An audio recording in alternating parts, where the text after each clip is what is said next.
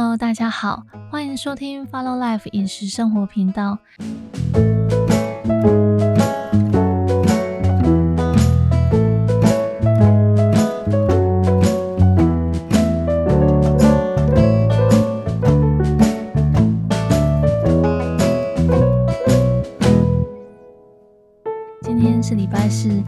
是我固定做意大利面的日子。只是今天不晓得有没有空可以剪辑这期的 podcast，主要是因为我最近都在忙着吃全素素食料理，搞得我有一点呃焦头烂额，还有呢没有心思去做其他事情哦，所以我也不晓得今天会不会剪辑出来。只是讲到做事的方法，老实说，我是那一种，如果决定做一件事情呢，我就会一口气把它做完，即使当中有很多事情可能会耽搁，或者是说卡关了，我还是会想办法把它达成，因为我很知道我的个性。如果我停下来了，那很可能我要再去做的时候，我就提不起劲了，就会放弃了。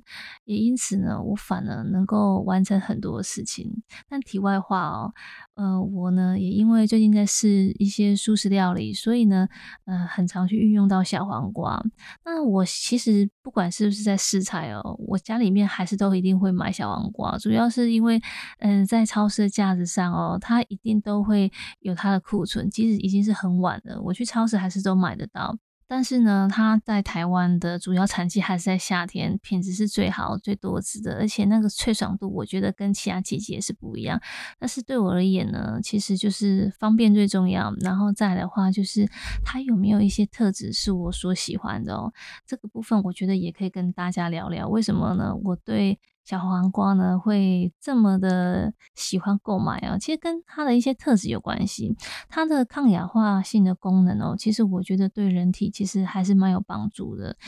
因为呢，它呢可以使炎细胞生长比较缓慢，而且它可以呢控制呢癌细胞四周血管增生，而且诱导炎细胞死亡哦。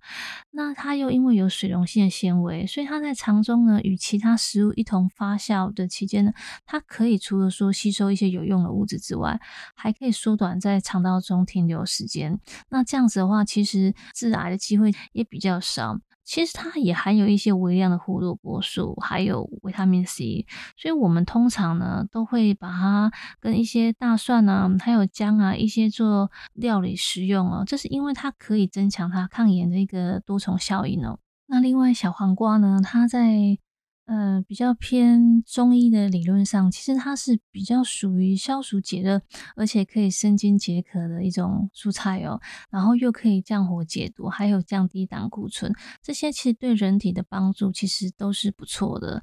可是呢，嗯，在料理上我就比较少用凉拌了。其实我很喜欢吃凉拌小黄瓜，只是我后来真的是。嗯，身体比较敏感，呃，如果说呢用凉拌的话，我觉得呢那个蒜头其实要加到有一定的量哦才好吃。可是我吃生蒜头，呃，我其实会燥了，然后不舒服，所以我后来其实也很少用凉拌的方式来做小黄瓜，反而都是把它用来做烹饪。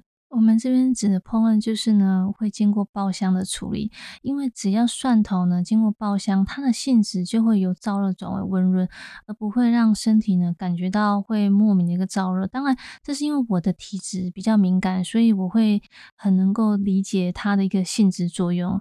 而这个也就是为什么我很喜欢在我们的节目里面去提及说，我们平常时真的可以多留意食物的性质，然后好好去运用它，并且呢，在我们平常时的饮食习惯里面呢，可以做一个加强。因为你吃的好，这边吃的好是指说对身体有帮助，而且呢品质呢有一定，而并不是说一定要是很名贵的食材哦。你吃的好，营养均衡，你的身体其实呢也会比较舒服，还有不容易生病，这是我自己亲身的一个体验哦。其实真的有朋友问过我说：“哎，你所谓的燥热到底是什么样的感受？”呃，这个哦，我就真的可以讲了。我呢，只要吃到像生蒜头，还有说过量的生葱啊，我就会觉得呢身体莫名的燥热，而且会口渴。再来的话就是呢，嘴唇会很干裂哦，很不舒服。我的情绪也会很容易很毛躁，事情不容易处理的好。所以我在白天的时候，我的饮食基本上呢会比较清淡，不会让自己的身体感觉到说很毛躁这样子。这点呢，其实呢也可以跟大家做分享哦。那我们还是要来回归到小黄瓜。那小黄瓜呢，其实呃我们上述有提及到它呢，对于身体其实是有帮助的，而且它在料理上我觉得也很方便。它跟节瓜比较起来，它的水分比较少，所以它在做半煮的料理的时候，我觉得会比节瓜更好。因为节瓜其实它的水分通常都真的是比较多，所以很容易出水。可是小黄瓜不一样，所以它在做一些拌炒料理，我觉得会特别适合。我们今天呢，主要跟大家分享这道奶油小黄瓜意大利面哦。呃，我们来跟大家说明一下它的食材分量。它需要用到小黄瓜一条，这边要做切丝哦。那再来的话就是呢，蒜头会需要到一半的量哦，然后切片。意大利面是九十公克，奶油呢是二十公克，煮面水呢是五大匙，盐呢是四分之一小匙。使用到的香辛料有意大利香料二分之一小匙是两匙哦。那再的话，煮面水则是需要到一千三百 CC 的水，然后还有盐三大匙。这道意大利面真的是也没有所谓的。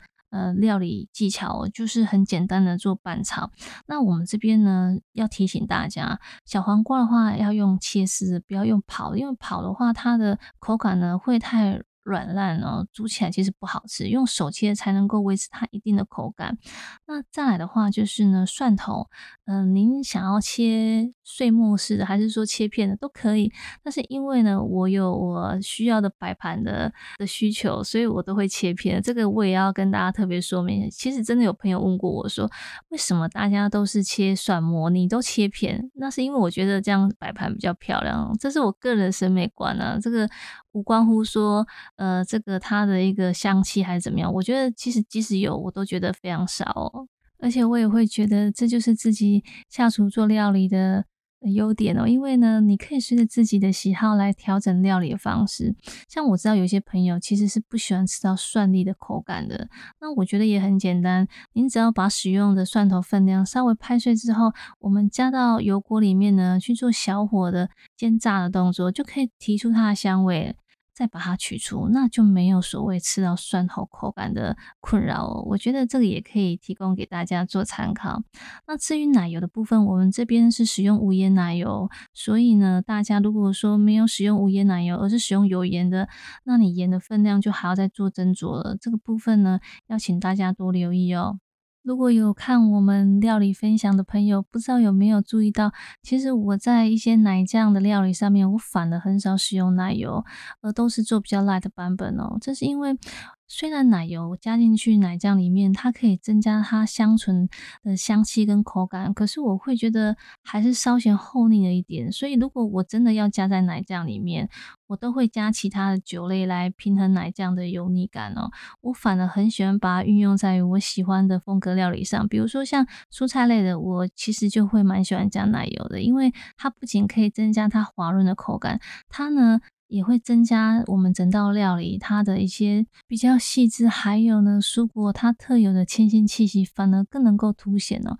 这一点呢，也可以跟大家做分享。而且呢，小黄瓜还有奶油，如果它们相互融合的话，它会产生一种很像是新鲜香草融蒿的那一股特殊的柑橘清香气息哦。我觉得非常的优雅，而且呢又有南法的风味。这一点呢，我觉得大家呢也可以尝试看看。另外，这道奶油小黄瓜意大利面，我们是使用复方香草来做提香，而且是使用意大利香料。如果说您手上刚好没有类似这一款的嗯复方香草的话，也可以用普罗旺斯香料来做代替哦。我觉得呢，还是呢有一定的提香效果，只是各家品牌它的香草比例还有呢它的种类其实都不太一样，所以我会建议在分量的使用上，我觉得要特别斟酌。如果您手上刚好有紫约普罗旺斯香料的话，也可以用来代替意大利香料。只是在这一道意大利面，我们会建议呢，分量只需要加到四分之一小匙就足够了。因为呢，紫约普罗旺斯香料它有加到香薄荷跟龙蒿这两款香草，所以它香气上相对比较丰盈。所以只要加到四分之一小匙，就有办法去凸显这一道小黄瓜意大利面的香气，而不会过于去凸显香草它的一个复方的一个整体的香气哦。我觉得这一点也可以供大家做参考。如果您手上真的没有任何复方香草的话，那也没有关系。如果有洋香菜叶，我觉得也可以做替代的，它也可以带出这道蔬菜意大利面，它相对比较细致优雅的风味哦，我觉得也是没有关系。可是如果说是像百里香或者奥勒冈，迷迭香叶，我认为就比较不适合，因为香气还是相对比较丰盈，它反而会去抢过我们小黄瓜的香气，而且跟奶油它的香醇感，我觉得也没有那么的协调哦。这一点呢，我觉得大家呢可以留意。刚好我们提到普罗旺斯香料，我这边可以跟大家分享一个我个人是觉得还蛮新奇的事情。有位朋友他跟我说，其实他购买紫约普罗旺斯香料，并不是用来做料理的，因为他真的不会下厨做饭哦。那我就很好奇了，因为既然不下厨煮饭，为什么要买紫约的普罗旺斯香料呢？他就跟我说，其实呢，他觉得那个味道呢很香，而且呢，它有安神的效果，所以他都是把它买。做成香包放在呢他的枕头旁边呢，他觉得他睡得比较舒服哦。其实有很多香草，它的确是有安神效果的，只是很多朋友他们并不晓得说，呃。干燥的香草也有这样子的特质哦，可以帮助我们做安神或者是比较好入睡的作用哦。其实这也是我个人小小的发想，我自己平常时除了把它用来做料理上，我的确真的会把普罗旺斯香料放在特定的地方哦。有时候呢，我比较毛躁的时候，我会把它拿起来闻哦。只是我没有想到有朋友。跟我一样呢，呃，有发觉到这个特质哦，所以我听到的时候，其实我还蛮高兴的。其实香辛料或是香草对于我们的饮食生活或者我们的生活，其实我觉得都有一定的帮助。只是说真的，有时候我们要花点心思，才能够留意到这些不错的，嗯，应该是说特质还有优点。最后要请大家留意的是，这道意大利面我们只使用到五大匙的煮面水来做水量的调节。但是在其他意大利面，如果说你们有去看我们的分享，会知道我们大概都加到十一大匙哦。这是因为小黄瓜它本身它还是会出水，所以用五大匙的煮面水就可以足够做调节了。这个部分呢，大家可以留意看看。那有些朋友说，哎，可是从画面上好像看不出来。呃，没有关系，那就只能听我们 podcast，那你们就会知道煮面水的分量了哦。那最后呢，也要提醒大家，其实在这个季节，尤其是像南台湾哦，虽然说已经过了冬至了，但是其实这个季节感还是很像是秋冬交际的时候，有时候天气还会回温，甚至有点像是夏天的那种闷热感哦。这个时候呢，像我这种体质的朋友，嗯，就是比较敏感，然后呢，在中医理论来讲，呃，肾运作能力比较弱的，朋友在这个时节，我会建议呢，饮食还是要清淡一点，这样子呢，比较能够去。嗯，弥补我们气血比较不足，而且比较容易疲倦的状况哦。有些朋友曾经有问过我说，怎么去分辨说肾运作的能力比较弱呢？我觉得除了说可以找中医师来做一个判断之外，我也建议说，如果说您有以下特质说。就可以留意看看了。像是我，我对有一些头发染剂就很敏感。如果说是一般染剂或者是一般美发店所使用的染剂的话，我都会眼睛不舒服，大概一个月哦。那不舒服的感觉不是刺痛，就是莫名的感觉到睁不开开眼睛哦，不舒服。那另外的话呢，就是很容易水肿，尤其是脚部水肿。所以我才会一直提醒朋友说，其实真的要注重呢平时钠的摄取含量，尤其是卤味还有火锅。